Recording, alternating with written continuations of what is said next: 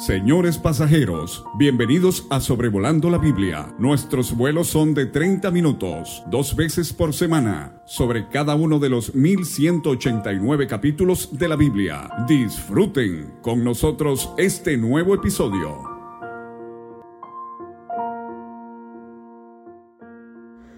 Hola a todos, hoy 30 de julio de 2022, en el episodio número 196 de Sobrevolando la Biblia. Me complace poder presentarles este sencillo estudio sobre el séptimo capítulo del libro de Josué. Le agradezco por haberme acompañado, por estar escuchando otro episodio más de Sobrevolando la Biblia. Solo es por la gracia de Dios que podemos continuar con el proyecto de poder dedicarle 30 minutos a cada capítulo de la santa y bendita palabra de Dios. Vimos en el episodio pasado la muy buena explicación que se nos dio de lo ocurrido allí en relación al pueblo de Israel. Israel había tenido una muy gran, grande batalla habían experimentado el gozo de poder conquistar a Jericó. Todo iba empezando muy, muy bien.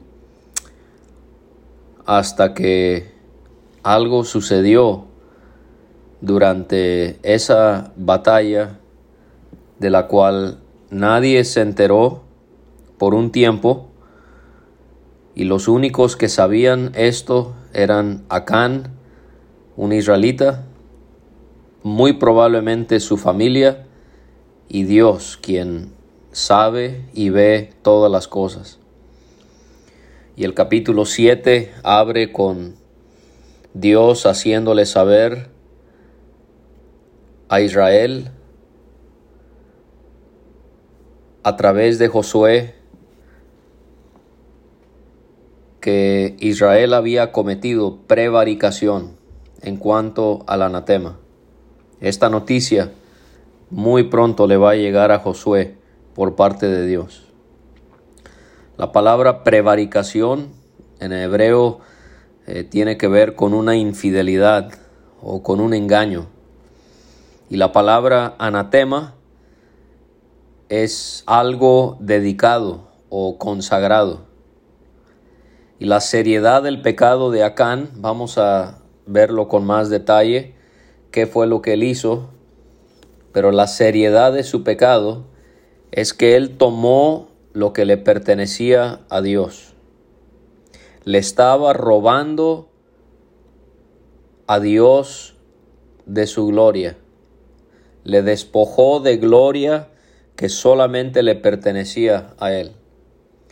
Estas cosas tenían que ser consagradas o dedicadas a Dios. No se lo podían quedar, sino tenía que ser apartado para Dios. En el capítulo 6 y versículo 18 se les dijo que no podían tomar del anatema. Muchas de las cosas que ellos se podían encontrar estaban relacionadas con la adoración de los dioses falsos de Canaán o de los demonios de Satanás. Dios quería cuidar a su pueblo y quería enseñarles que no todo era para ellos, sino que tenían que guardar una porción para Dios. Y cómo es que Israel pasó de haber tenido una gran victoria en el capítulo 6 a una gran derrota, una gran caída. Y así puede ser nuestras vidas. Podemos llegar hasta la cima en un sentido espiritual y al día siguiente podemos haber caído en un barranco por causa del pecado. La excepción es nuestro Señor Jesucristo. Él fue bautizado, tuvo una gran victoria, una nota muy positiva pero después, después fue tentado por el diablo, pero él no pecó. triunfó y se mantuvo intacto. Y el pecado se señala que involucraba a Acán, hijo de Carmi, hijo de Sabdi, hijo de Sera de la tribu de Judá. Él fue quien había tomado del anatema. Y la ira de Jehová se encendió contra los hijos de Israel. Algo parecido a esto vamos a encontrar ya casi llegando al final del libro en el capítulo 22, versículo 20. Vino la ira sobre la congregación de Israel. El pecado fue cometido por Acán, pero usted se preguntará por qué es que se menciona a Israel. Bueno, porque ahí como nos señala Josué 22, 20, la ira vino sobre la congregación de Israel porque el pecado afectó a todo el pueblo. Este pecado de Acán le robó al pueblo su santidad delante de Dios. Y este pecado de Acán afrentó la santidad de Dios. Y es el mismo principio que prevalece en nuestros días. Pablo se lo enseñó a la iglesia en Corinto que estaba manchada severamente de pecado y les hizo ver que un poco de levadura leuda toda la masa. Así que Dios vio a Israel bajo esta prevaricación. Josué todavía no sabe, él envía a soldados a que vayan de Jericó a Ai, junto a Bet Aben, hacia el este de Bet El, para que reconocieran a tierra, una estrategia militar muy normal. Es el siguiente pueblo que van a, a atacar Así que Josué está confiando en Dios, pero a la misma vez Dios le dio a él la sabiduría de poder enviar espías que regresaran y le informaran sobre lo que ellos habían observado.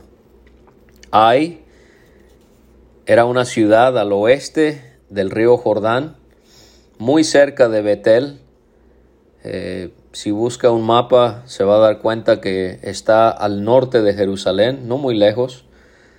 Y aquí es donde Israel junto con Jericó están conquistando la parte central de Canaán.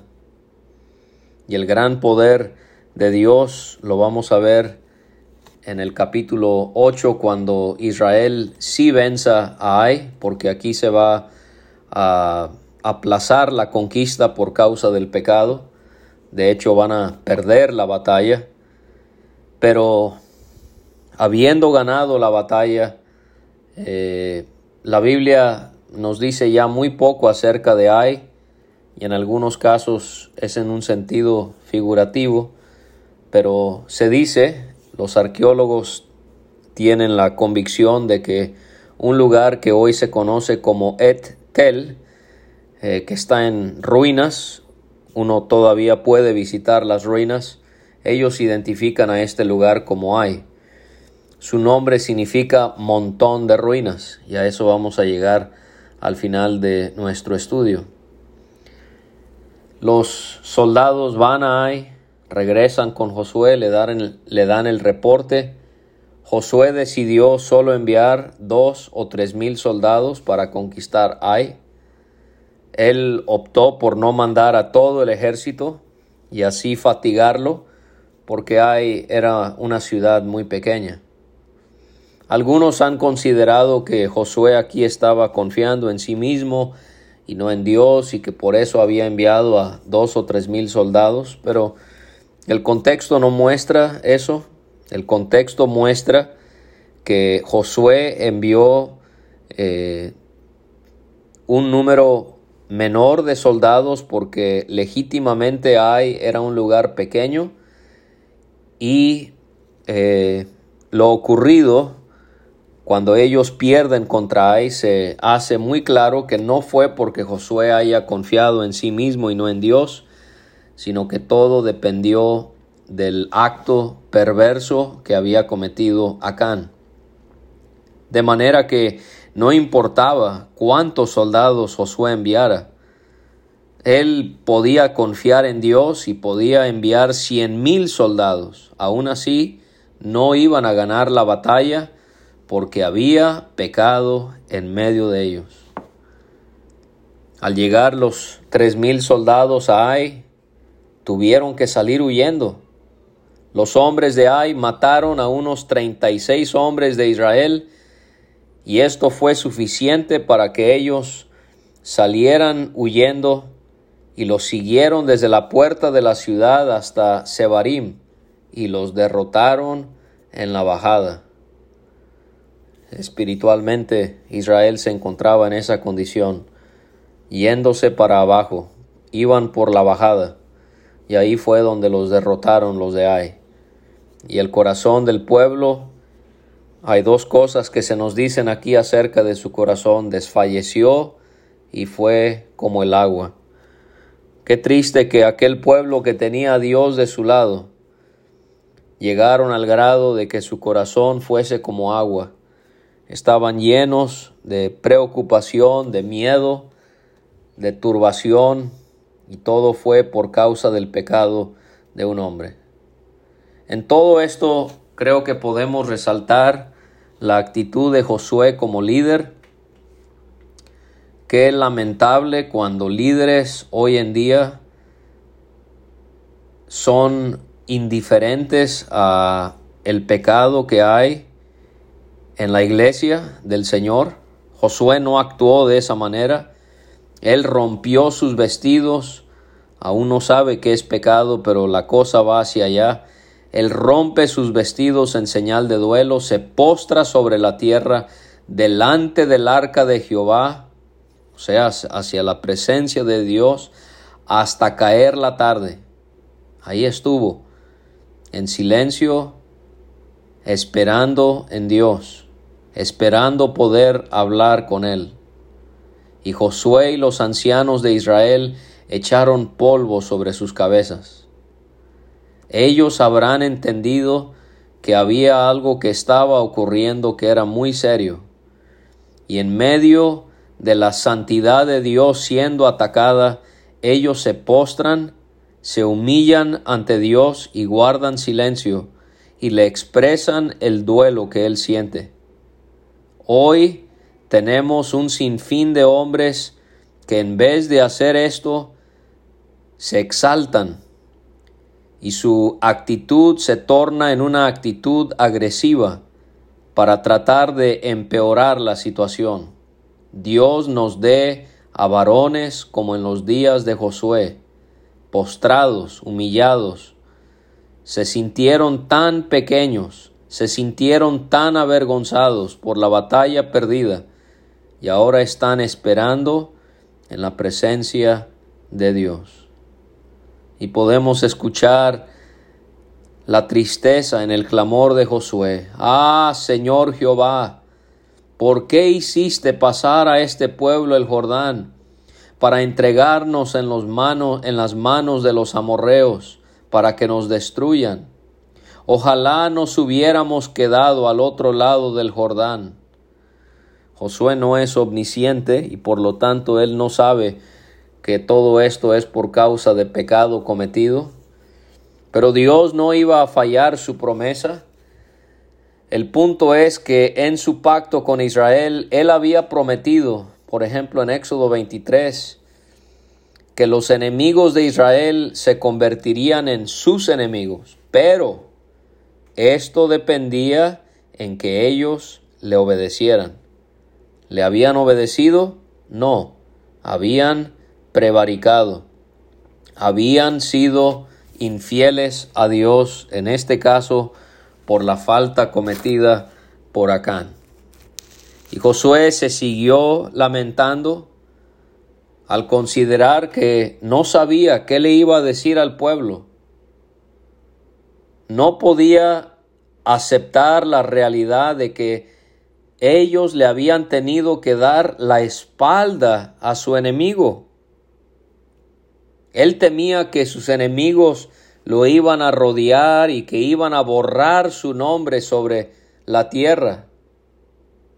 Y Josué le preguntó a Jehová, ¿qué harás tú a tu grande nombre.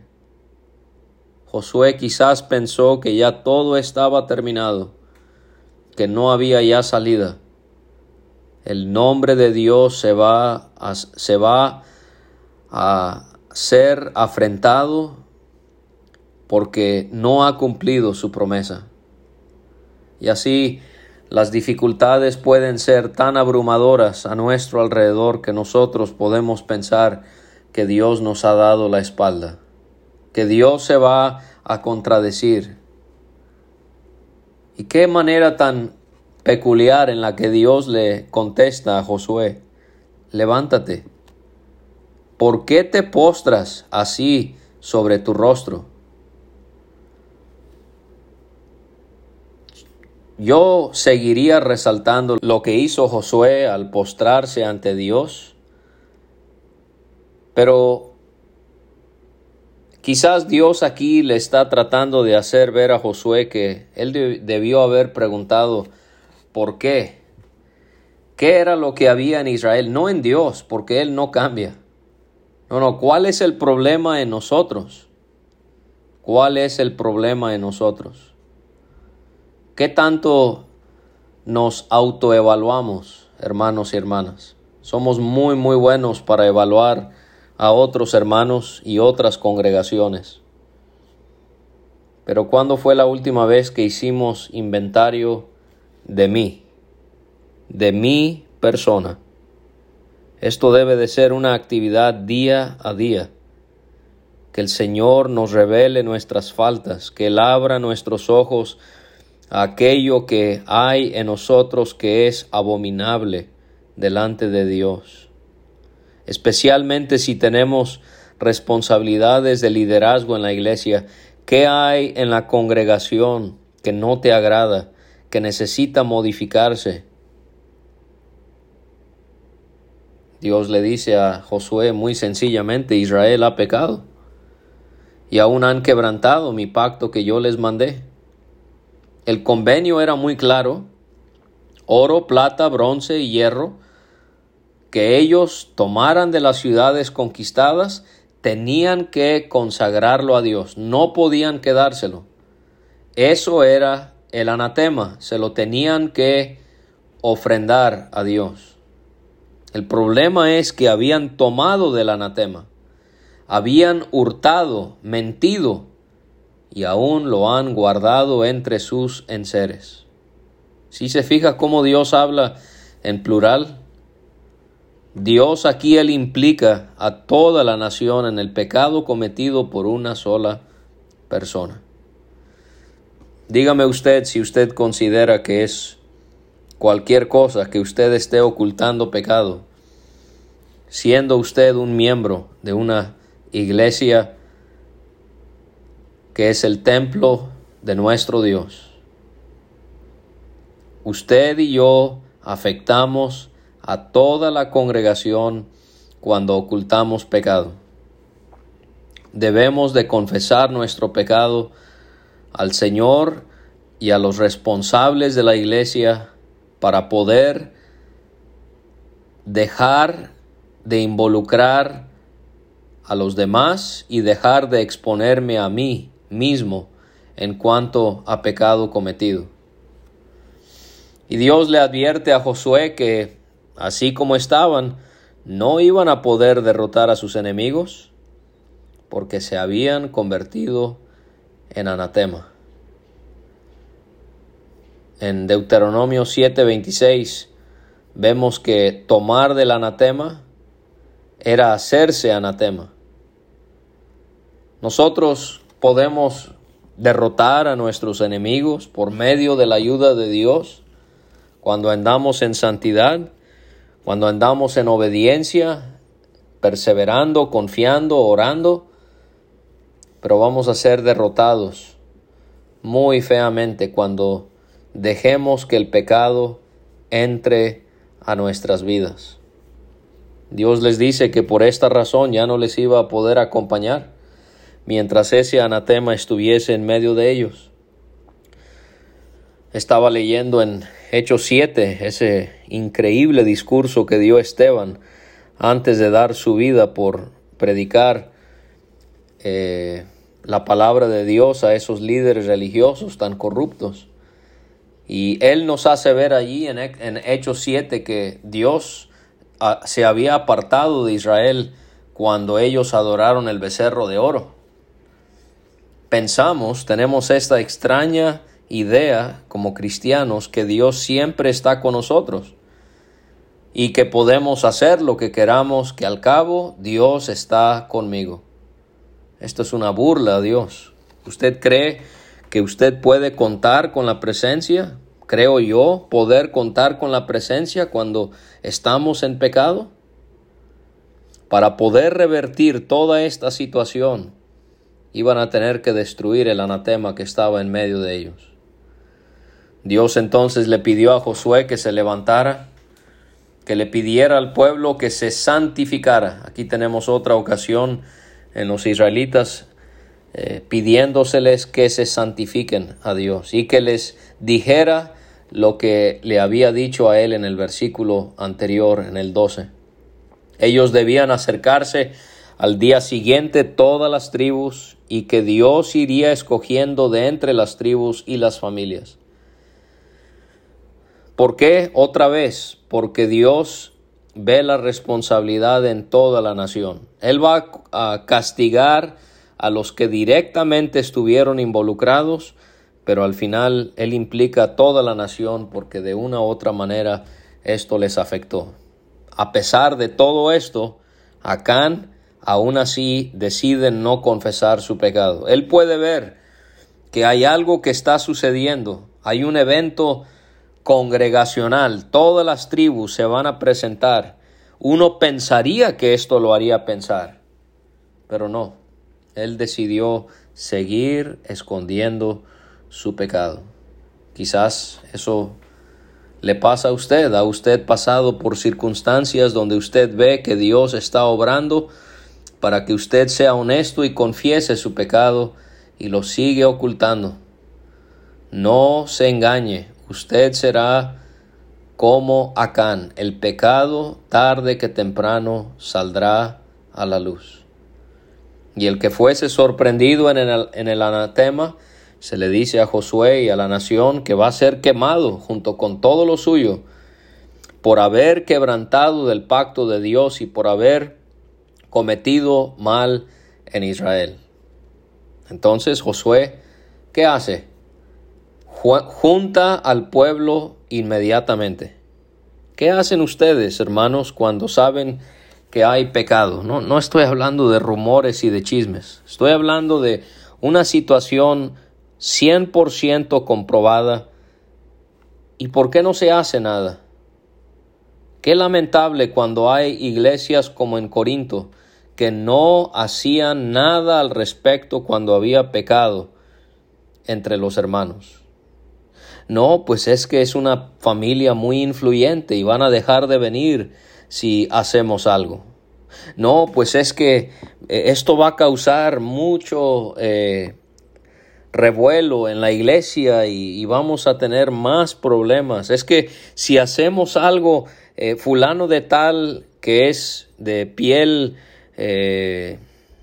más clara que nosotros y sus ojos son más claros que nosotros eh, y él tiene un documento que le permite eh, predicar el Evangelio eh, en la totalidad de su tiempo y de manipular a la ah, pero de predicar el Evangelio pero él al final de cuentas tiene la autoridad de dictar lo que vamos a hacer, de manipularnos y bueno, no queremos meternos en problema con él.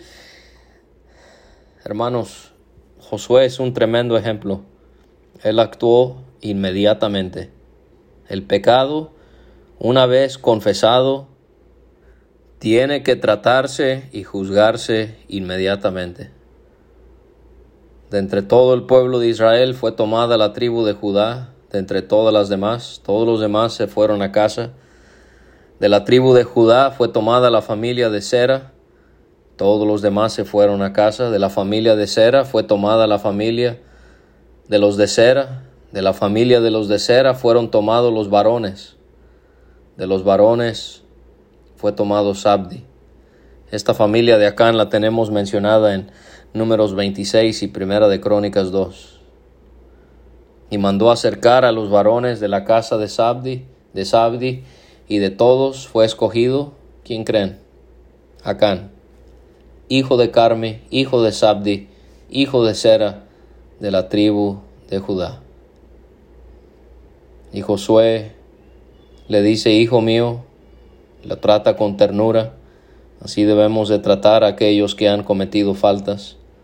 Hijo mío, da gloria a Jehová, al Dios de Israel, y dale alabanza, y declárame ahora lo que has hecho, no me lo encubras.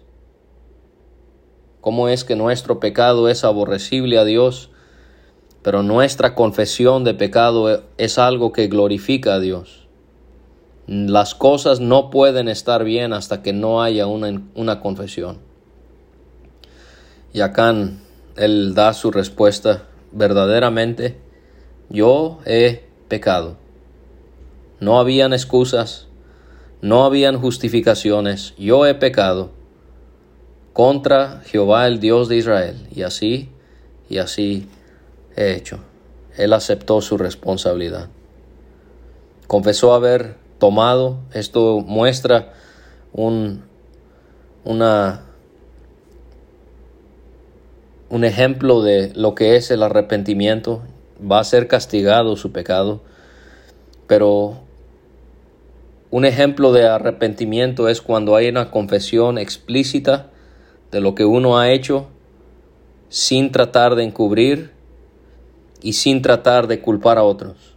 Él confesó haber tomado un manto babilónico, muy bueno, 200 ciclos de plata, un ciclo son entre 9 y 17 gramos. Un lingote, o la palabra ahí en hebreo es una lengua de oro, de 50 ciclos de peso lengua por ser un trozo de oro. Robó el manto, la plata y el oro. El pecado de Acán le había costado la vida a 36 soldados. Esta terrible situación también le costaría a él y a su familia su vida. Y la pregunta es, ¿valió la pena? Todo por codiciar. Lo tomó porque lo codició y lo escondió debajo de la tierra en medio de su tienda.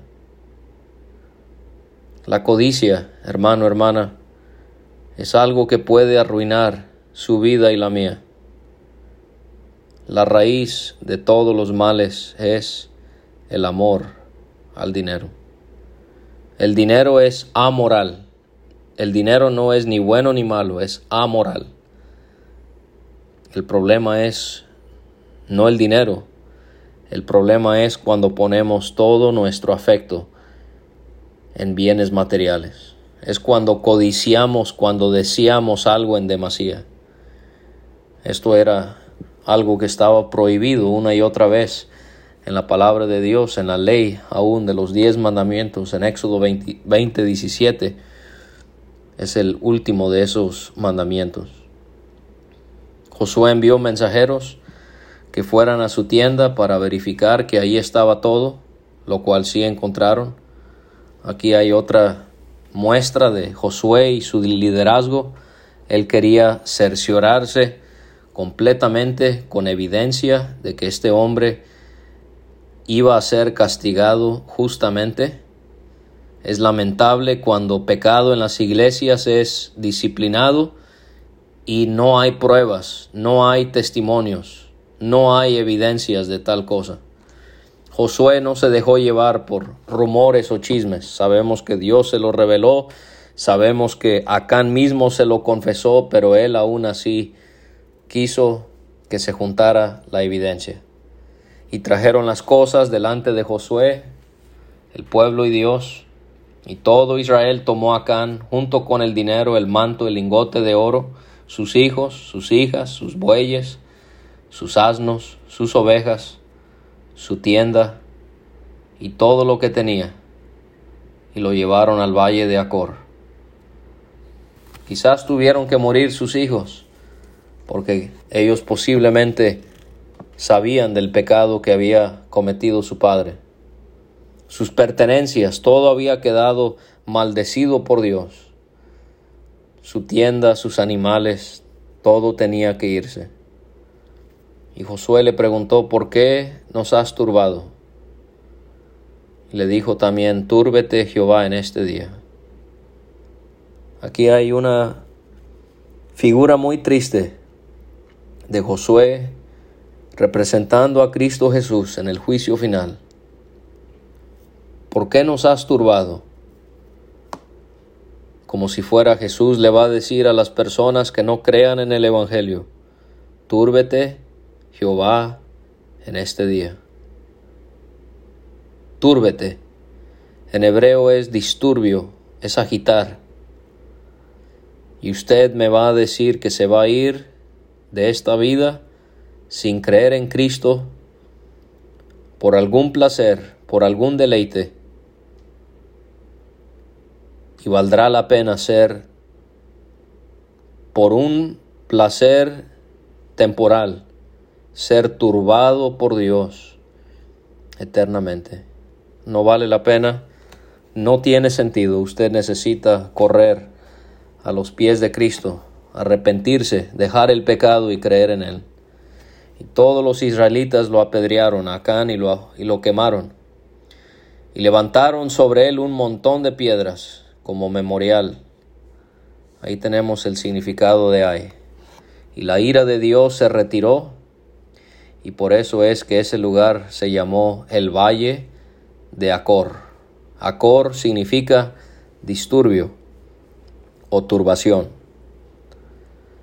¿Cómo es que Dios cambia la turbación en bendición.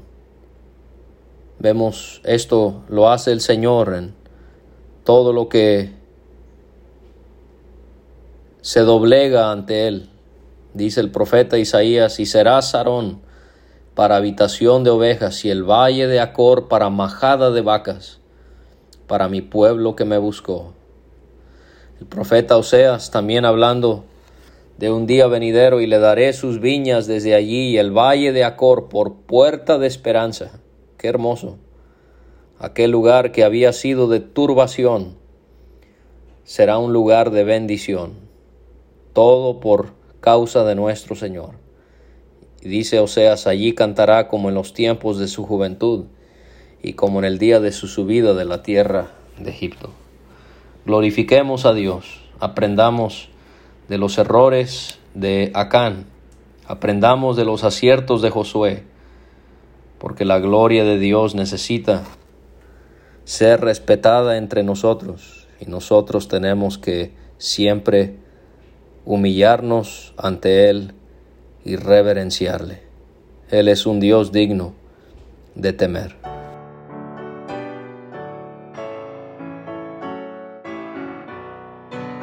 Muchas gracias por escuchar. Puede conseguir todos los episodios de Sobrevolando la Biblia en aplicaciones de podcast como Spotify o Pocket Cast para recibir dos audios por semana a su WhatsApp. Envíe un mensaje al más 52 322 349 2258 y no olvide añadir este número a sus contactos. Hasta la próxima.